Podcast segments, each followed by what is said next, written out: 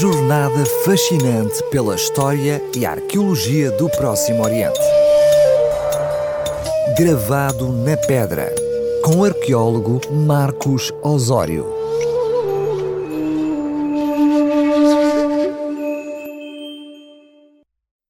Hoje vou falar de um tema mais invulgar nesta crónica sobre a arqueologia do Próximo Oriente. Flávia Júlia Helena foi a mãe do imperador Constantino I, que governou Roma entre 306 e 337 d.C. Crê-se que ela nasceu numa localidade próximo da atual capital da Turquia, que foi mais tarde rebatizada pelo imperador como Helenópolis, em homenagem à sua mãe. A data exata do seu nascimento é desconhecida e nada se sabe sobre a sua família, deduzindo-se que não pertenceria à aristocracia. Alguns autores clássicos afirmam até que ela era empregada de taberna e que se tornou mulher do imperador Constâncio Cloro, que reinou entre 305 e 306 depois de Cristo. Pela lei romana, os nobres não podiam casar-se com mulheres de origem plebeia e por isso a hipótese do concubinato é amplamente aceite. Assim, o futuro imperador Constantino I nasce da união entre pais que não eram casados podendo ser considerado um filho bastardo. Mais tarde, Constâncio Cloro repudiou Helena para se casar com Teodora, filha do imperador do Ocidente Maximiano. Viviam-se os tempos da tetrarquia, em que o Império Romano estava dividido em duas partes, cada uma liderada por um Augusto e auxiliado por um César. Diocleciano governava o Oriente como Augusto, com Galério como César, enquanto Maximiano chefiava o Ocidente com Constâncio Cloro como César. Estes vínculos políticos deveriam também estar ligados por laços de sangue. Portanto, os casamentos entre familiares de ambos eram importantes para manter o poder coeso. Ao separar-se de Constâncio Cloro, Helena desaparece dos registros históricos. Ela alcançou na história fama pessoal pela sua adesão ao cristianismo mas não se sabe se ela se converteu ainda nesses tempos ou mais tarde. Há quem defenda que ela nasceu cristã e que certamente não se assumiu como tal, pois Diocleciano, o imperador do Oriente, despoltou em 303 d.C. uma das maiores perseguições aos cristãos. Talvez Helena fosse uma cristã silenciosa na corte de Constâncio Cloro, tal como muitos outros durante esse período. Muitos acreditam que Helena criou seu filho Constantino a simpatizar com o cristianismo, mesmo que continuasse sendo uma religião ilegal. Mas não há provas conclusivas do seu papel na conversão de Constantino mais tarde ao cristianismo. Quando Constantino é proclamado César, após a morte do seu pai em 306 d.C., a sorte de Helena muda. Aparece de novo, vai morar na corte e Constantino dá-lhe o título de Imperatriz Augusta. Segundo a tradição, Constantino acabou por se tornar o primeiro imperador romano a professar o cristianismo na sequência da sua vitória sobre Magêncio na Batalha da Ponte Milvia, em Roma, a 28 de outubro de 312 d.C., que ele mais tarde atribuiu os méritos a Cristo.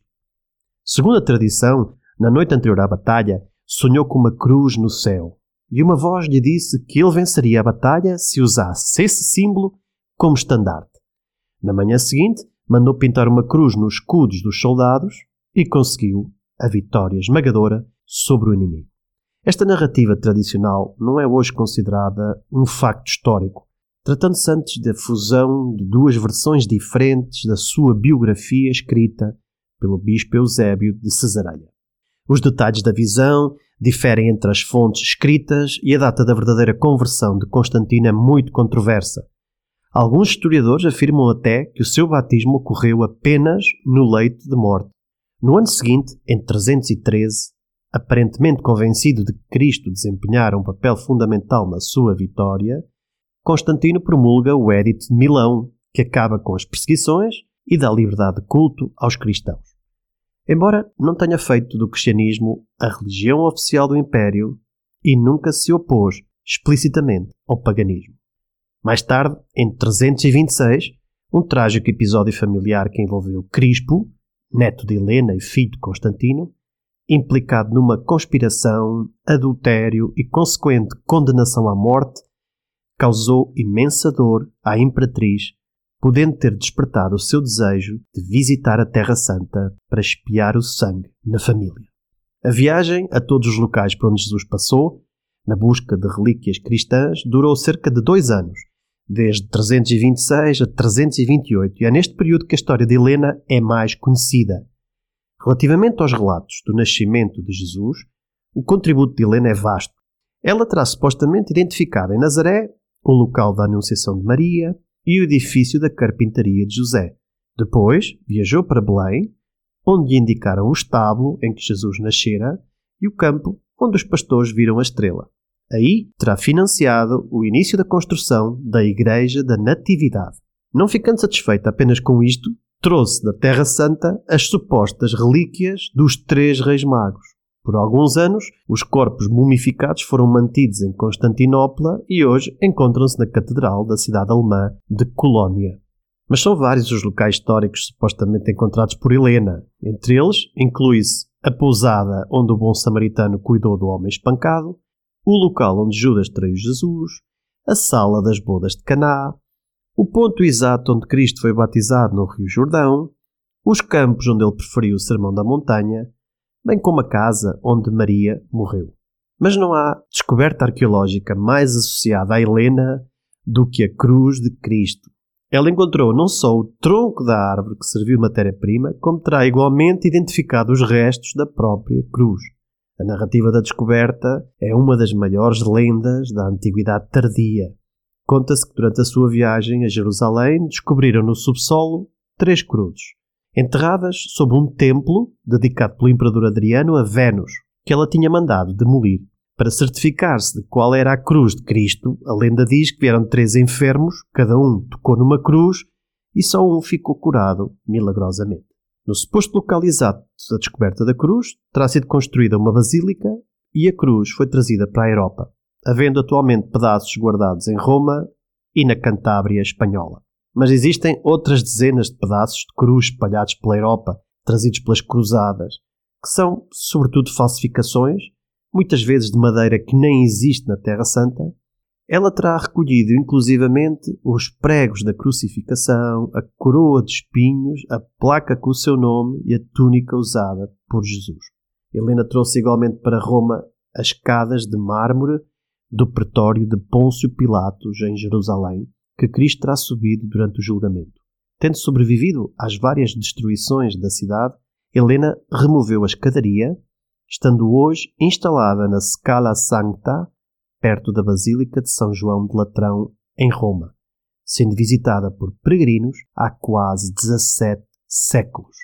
Foi esta escadaria que Martinho Lutero terá subido de joelhos, rezando o Pai Nosso, em 1511, onde terá sentido a necessidade de um ponto de inflexão na sua compreensão teológica da confiança apenas na fé e não nas obras, questionando a validade das práticas penitenciais associadas a estes rituais. Pouco depois do regresso da viagem a Jerusalém, já com cerca de 80 anos, Helena morreu e foi enterrada em Roma. A imperatriz é venerada pela Igreja Ortodoxa e Católica e existem algumas supostas relíquias espalhadas pela Itália, França e Alemanha. Embora alguns dos locais assinalados por Helena fossem já considerados sagrados na memória oral da Igreja primitiva, a sua visita acabou por dar legitimidade a essas tradições. Pelo menos três igrejas importantes foram iniciadas sob sua direção, no Gólgota, no Monte das Oliveiras e em Belém. Cada uma delas foi posteriormente adornada em sua memória por Constantino. O seu exemplo inspirou rapidamente muitos outros, e a Judeia, de uma pequena província marginal do Império Romano, transformou-se num lugar de peregrinação para milhares de fiéis que desejavam visitar a terra por onde Jesus andou e trazer relíquias cristãs. E por isso, hoje, existem tantos locais sagrados cristãos em Israel como judaicos e muçulmanos. Mas se os sítios eram, ou não, os locais exatos, é uma questão pertinente. Decorridos 300 anos desde os eventos dos Evangelhos, é verosímil que uma parcela substancial das informações se tenha porventura perdido da memória. Os seus contemporâneos que habitavam a Terra Santa deveriam estar mais interessados em receber recompensas pecuniárias ao indicar à imperatriz locais tidos como sacros, mesmo que tais indicações se revelassem porventura pouco autênticas, e ninguém gostaria de discutir com a mãe do imperador de Roma. Não obstante, a improbabilidade de séculos depois de lograrmos identificar exatamente os lugares e os edifícios por onde Jesus passou, a verdade é que até então ninguém se havia realmente dedicado a identificá-los. Por outro lado, a sobrevivência incólume dos artefactos originais vinculados ao trágico desfecho de Cristo por um período tão vasto quanto três séculos após a crucificação parece praticamente impraticável. Sob essa perspectiva, as descobertas feitas por Helena assumem uma natureza francamente questionável. Contudo, Helena identificou-as e elas foram aceitas pela tradição cristã. É admirável o esforço e empreendedorismo desta mulher na recuperação e revitalização dos lugares históricos bíblicos. Tendo ou não um papel nas descobertas arqueológicas de natureza cristã, a visita de Helena à Terra Santa estimulou em muito o futuro interesse ativo pela arqueologia e geografia física da vida de Jesus. Assim, ela acaba por ser a primeira arqueóloga bíblica do Próximo Oriente independentemente dos métodos, das formas e dos fins com que exerceu essa função, tendo sido elevada hoje a padroeira dos arqueólogos.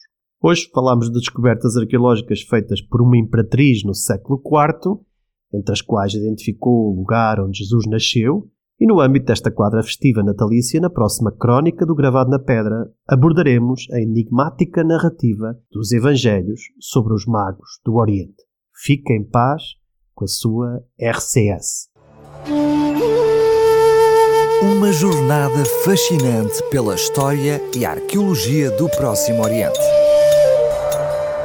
Gravado na pedra, com o arqueólogo Marcos Osório.